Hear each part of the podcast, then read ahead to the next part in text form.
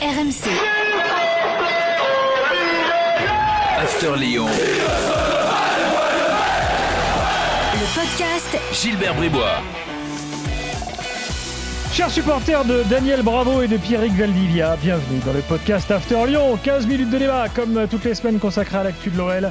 Avec aujourd'hui Coach Courbis, salut Roland. Salut les amis. Et avec Edouard G en direct de Lyon, salut Edouard.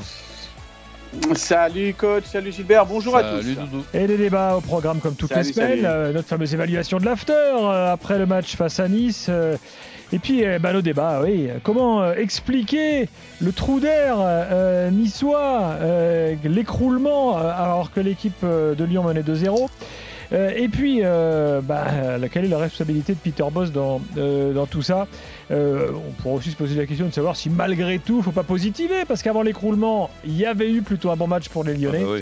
On va en débattre tout de suite dans le podcast After Lyon, c'est parti. Edouard, quel a été ton taulier de, de ce match, ton taulier lyonnais?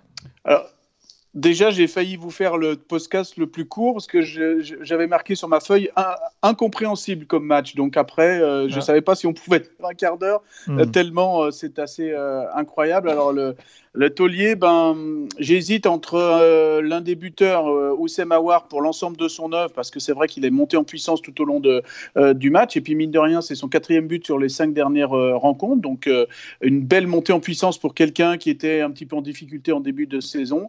Donc, il y a ou lui, ou l'aspect offensif, ou un Maxence Cacré, bien évidemment. Vous allez me dire encore, c'est mon chouchou, mais bon, métro- métronome, chef d'orchestre, il progresse. Euh, je trouve beaucoup, et lui-même en conférence de presse cette semaine l'a dit, euh, qu'il perd moins de ballons, euh, qu'il progresse beaucoup, et puis vraiment il oriente le, le jeu au milieu. Donc vous avez le choix entre, de mon côté, quelqu'un plutôt d'offensif qui a marqué, plutôt quelqu'un de plus régulier, plus métronome, plus chef d'orchestre, euh, Maxence Cacré. T'es d'accord, Roland? Oui, je mets avoir en premier aussi. euh, on- on- l'a assez souvent quand même euh, allumé dans ce podcast. Ouais, mais justement. Là, ça fait que- quelques temps, on va dire que c'est un retour au premier plan, Edouard. Oui, voilà, c'est- c'est c'est pour ces... Il y a ce match où il a fait des bonnes choses, et puis surtout, euh, voilà, c'est des progrès euh, incessants euh, depuis les, les derniers matchs, parce que rappelons qu'il a marqué euh, dans le derby, il a marqué un doublé face à euh, Brøndby, il a marqué à Prague, là il marque euh, à Nice, et puis souvent des matchs, euh, des buts euh, importants, même si le but de, de Nice, le 2-0, au final n'est pas important. Mais en tout cas, dans l'ensemble, c'est quand même des, des buts importants. Un boulet, Edouard Ouais, Bah, le boulet, euh, c'est facile. C'est facile, ouais. malheureusement pour lui, c'est Tino Kadewere parce que voilà, un petit peu comme les 45 minutes à Prague, mais lui, euh, il avait été euh, sorti du terrain dès la mi-temps par Peter Boss en numéro 9. Là, Mm. testé sur le, sur le côté droit, ben là, voilà, il a tout, tout, tout manqué, euh, les actions et puis son, son tacle final pour au final euh, ben, ce carton rouge qui quelque part change tout. Parce qu'après, on peut aussi mettre Emerson euh, euh, en, en boulet, mais le premier boulet, c'est quand même Tino Kadewere quand même. Bon, on est tous à peu près d'accord euh, à peu Mais près oui. d'accord là-dessus. Ouais. Allez, enchaînons euh, et en revenons sur le scénario de la rencontre, bien sûr, et spécialement sur les dix dernières minutes. Alors, Roland, t'as as un peu d'expérience dans le foot. Un petit hein Euh, voilà, je rappelle pas le nombre d'années, hein, mais il y a quelques décennies d'expérience dans le foot. Une équipe comme ça qui mène 2-0 et qui s'écroule, euh, est-ce que tu as déjà vu ça? C'est marrant parce que Hilton commentait le match. Tu l'as entraîné, Hilton, peu. Mhm. et j'ai l'impression qu'il t'a piqué un truc. Parce qu'à 2-0, Hilton, il dit attention, 2-0, c'est le pire score. Parce que si t'encaisses un but, derrière, c'est la panique. Non, il, il- il- il a, non, il a, oui, c'est presque ça. 2-0, 2-0, c'est le pire score. Le pire score, c'est quand tu as 2-0 et que ça vient de 2-1. Voilà. Voilà. Parce que, sauf si c'est à la dernière euh, minute, tu regarderas dans, dans les stats, très souvent, ce n'est pas le score euh, final. Tu as une équipe, malgré que le continue à mener, mais qui a pris un coup de marteau sur la tête et qui commence à, à- à douter. Et tu as une équipe qui était en train de mener 2 à, qui était menée 2 à 0, qui avait pratiquement ce match euh, presque perdu, mais qui retrouve euh, l'espoir. Donc c'est sûr qu'à à, à- à 2 à 1, on pouvait évidemment penser que s'il allait y avoir un but dans ce, dans ce match-là, on ne passait pas à 2, Hmm. mais ça allait être plutôt le but du 2 à, du 2, à 2 que du 3 à 1. Bon, ben là, donc. Et imaginez-vous, hein, écouté que- tes causeries avec attention. Oui, Ouais. Roland. Euh, c'est la première fois dans l'histoire de l'OL qu'en menant 2-0 à la 80e, ils perdent 3-2. Et la dernière fois en Ligue 1, c'était en 1985.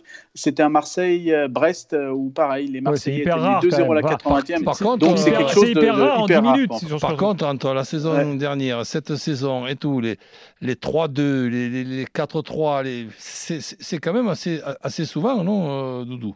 Ouais. Depuis le début de la saison, 8 points perdus par les Lyonnais après la 80e minute. Vous Ah ouais, imaginez c'est- c'est- 8 c'est- points. Ça te laisse quand Euh, même. il y en a des- 16, ça fait 24. Voilà, donc euh, c'est vrai qu'il y a une vraie, vraie, vraie différence, euh, mais surtout hier soir, quoi, en fait, Ouais. parce que euh, vous savez, je vous ai déjà dit, le podcast je le prépare au fur et à mesure un petit peu du match, et puis euh, Mm. voilà, je Ouais. notais des petites choses, et jusqu'à la 80e, je disais voilà, c'est équilibré, c'est posé, enfin, on a peut-être la dernière, L'année dernière, excuse-moi de te couper, les, les, les, les Niçois, ils, ils ont, ils ont quand même bousillé la, la, dernière journée. et qu'ils- empêchent Lyon d'être tout simplement euh, troisième.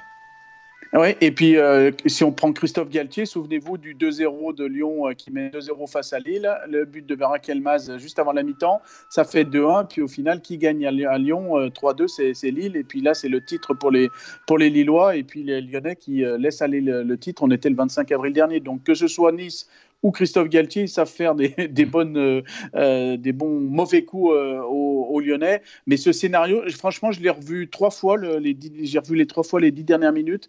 Je comprends toujours pas ce qui, a pu se passer, en fait, entre la, rentrée théorique de Thiago Mendes qui doit remplacer Tino Kadewere, mais le temps que le, ch- le changement se fasse, eh bien Tino Kadewere fait ce carton rouge et est exclu. Derrière, il doit rentrer, mais il y a le, le, le, penalty, le ballon qui doit sortir à un moment donné, le changement Diomandé Awar à la 90e minute, l'action, le contrôle manqué de Claude Maurice qui finalement se transforme en passe euh, décisive pour euh, le, le, le Niçois. C'est un, un, un- un alignement de planètes, mais franchement euh, incroyable pour, pour cette rencontre. Mais- Et franchement, j'ai essayé de passer presque mètre par seconde par seconde l'image, j'arrive pas forcément à comprendre. Alors c'est vrai que voilà, Claude Alors- Maurice, il est abandonné par Mendes et puis Cacré sur cette dernière action.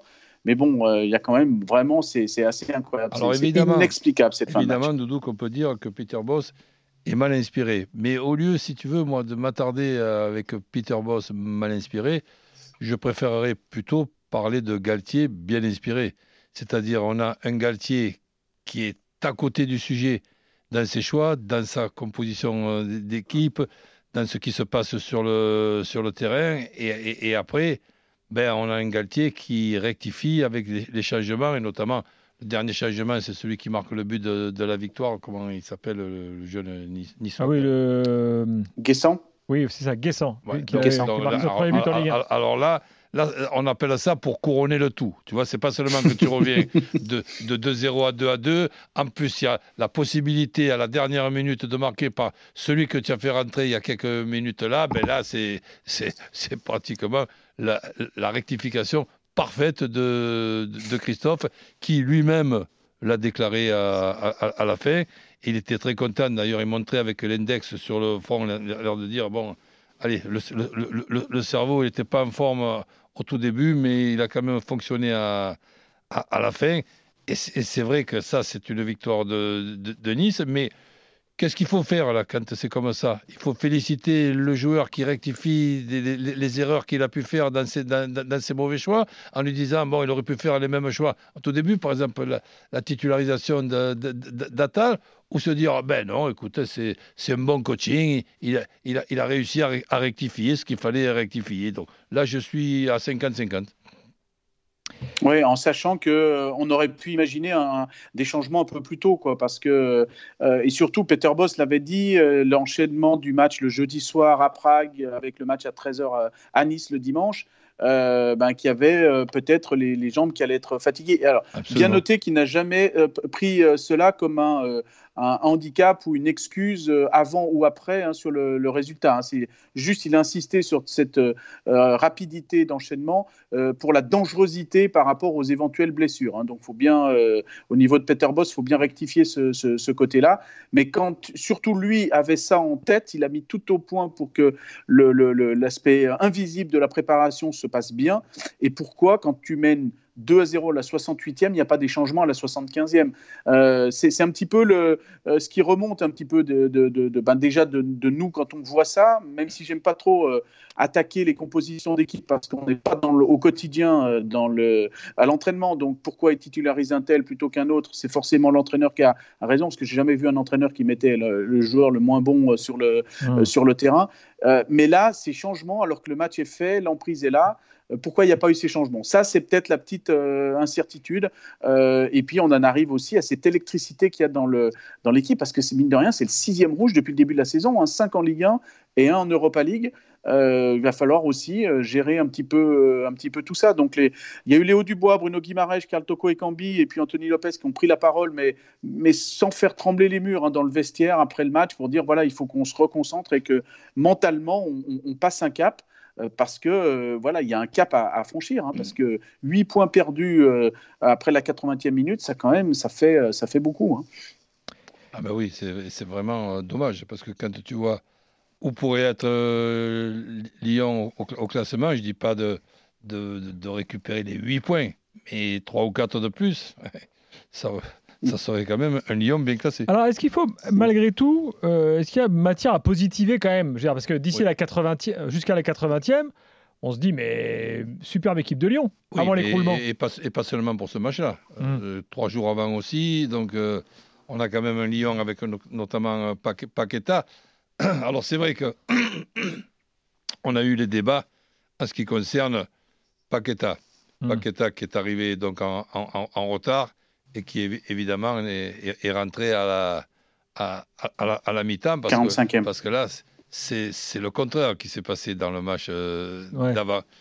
Alors c'est sûr que si au niveau de la discipline, tu arrives avec une minute de retard dans la, dans la causerie d'avant-match, tu n'es pas titulaire, déjà il faut que tu souhaites qu'il n'arrive pas à 3 ou 4, avec une minute de, de retard. Et, et, ensuite, qu'est-ce que tu vas faire avec Kadewere Parce que si c'est si grave d'arriver avec une minute de retard, ok, ben c'est bien, il y a une discipline, elle, elle, est là pour, pour permettre à ce groupe de, de, de bien tourner. Mais cette faute aussi stupide qui te laisse euh, tes coéquipiers et ton équipe oui, après, Roland, à, 10. Si on est en finale de Coupe d'Europe, je suis pas sûr que Paqueta sur le, soit sur le banc. S'il arrive une minute en retard, la causerie. Oui, oui mais là on est dans la partie où on construit la saison. Je trouve que voilà, c'est logique qu'on envoie des messages. Hein. Après, oui, tout à fait. Euh, éventuellement, c'est vrai que si, ça se passe le 25 mai sur une finale, peut-être que ça se passe pas comme ça. Si tu as 4 qui arrivent en retard des euh, titulaires, tu fais quoi? Ben Justement. mais, par, mais par contre, si je suis Kadewere, je m'inquiète.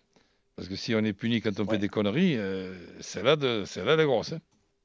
Alors, en sachant que Lucas Paqueta est que le deuxième joueur arrivé en retard sur un petit événement interne comme ça, hein. donc c'est pas, euh, euh c'est pas, euh, oui, c'est pas, lâche hmm. au niveau des, des hein, voilà, c'est pas régulier, hein, des récurrents. Donc, il faut vraiment remettre l'église au milieu du village à ce niveau-là.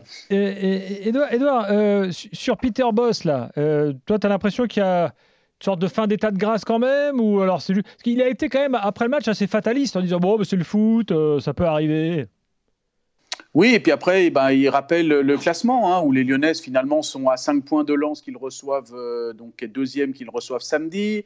Euh, ils sont 16 points, euh, voilà, il reste encore 27 matchs, 80 points à, prendre. Mais mine de rien, c'est quand même la première fois depuis Jacques Santini en 2000-2001 que les Lyonnais ont aussi peu de points. Jacques Santini avait pris 15 points sur 33, là on en est à 16 sur 33, ça fait quand même qu'une petite moitié. Alors, c'est pas forcément la fin de l'état de grâce, mais je parle toujours de cette note d'un côté qui est bonne et de la note comptable euh, qui est moyenne, eh bien on reste dans le moyen. Alors euh, on reste convaincu au niveau des fans lyonnais, de tous les suiveurs, ben, qu'il y a du jeu, il y a un projet de jeu, donc à un moment mm. donné, le travail va, va payer. Euh, la Coupe d'Europe, pour l'instant, ben, la, copie est parfaite, donc ça, ça rend un petit peu l'atmosphère un petit peu plus légère. Et puis, avec toute la rigueur, tout ça, ça va, ça va fonctionner. Mais, mais il faut franchir des, des caps. Et puis, euh, maintenant, le problème, c'est que là où on pouvait construire bien la saison, notamment avec une victoire à Nice, eh ben, c'est une course un petit peu à handicap parce que chaque match, c'est pour grignoter des points sur ceux qui sont devant. Et c'est qu'on sait souvent que ce genre de course à handicap, psychologiquement parlant, ça peut prendre un peu de, ah, un peu de mental à, certains. Voilà, c'est là, où ça peut être un peu gênant. il faudra maintenant, euh, footballistiquement, bien évidemment, et arithmétiquement faire une série de 3 ou 4 victoires d'affilée. Ça, ça c'est sûr et certain. Mais Lyon, vu son effectif, si ils sont épargnés par les blessures et aussi les, cartons rouges, a quand même un, effectif justement pour faire euh, un bon championnat. Donc là, moi, je suis, malgré cette euh, défaite euh, qui est quand même assez, bizarre, je suis quand même très confiant pour les Lyonnais. Merci Edouard, merci Roland. Euh, c'est fini pour aujourd'hui, vous le savez. et je voulais juste faire une dédicace, Gilbert, euh, à Eric, parce que lui aussi fait partie des supporters qui sont confiants dans le, le, le, jeu de Peter Bosch. Je parlais d'Eric, un Villeurbanais qui est euh, en République tchèque donc, et qui nous écoute sur le podcast ah, et qui, qui vous salue. Donc on nous écoute là, on nous écoute aussi aux, États-Unis. Et, on, leur donne rendez-vous à tous ces auditeurs du podcast After Lyon lundi prochain. Bye bye. RMC. After Lyon. Le podcast Gilbert Bribois.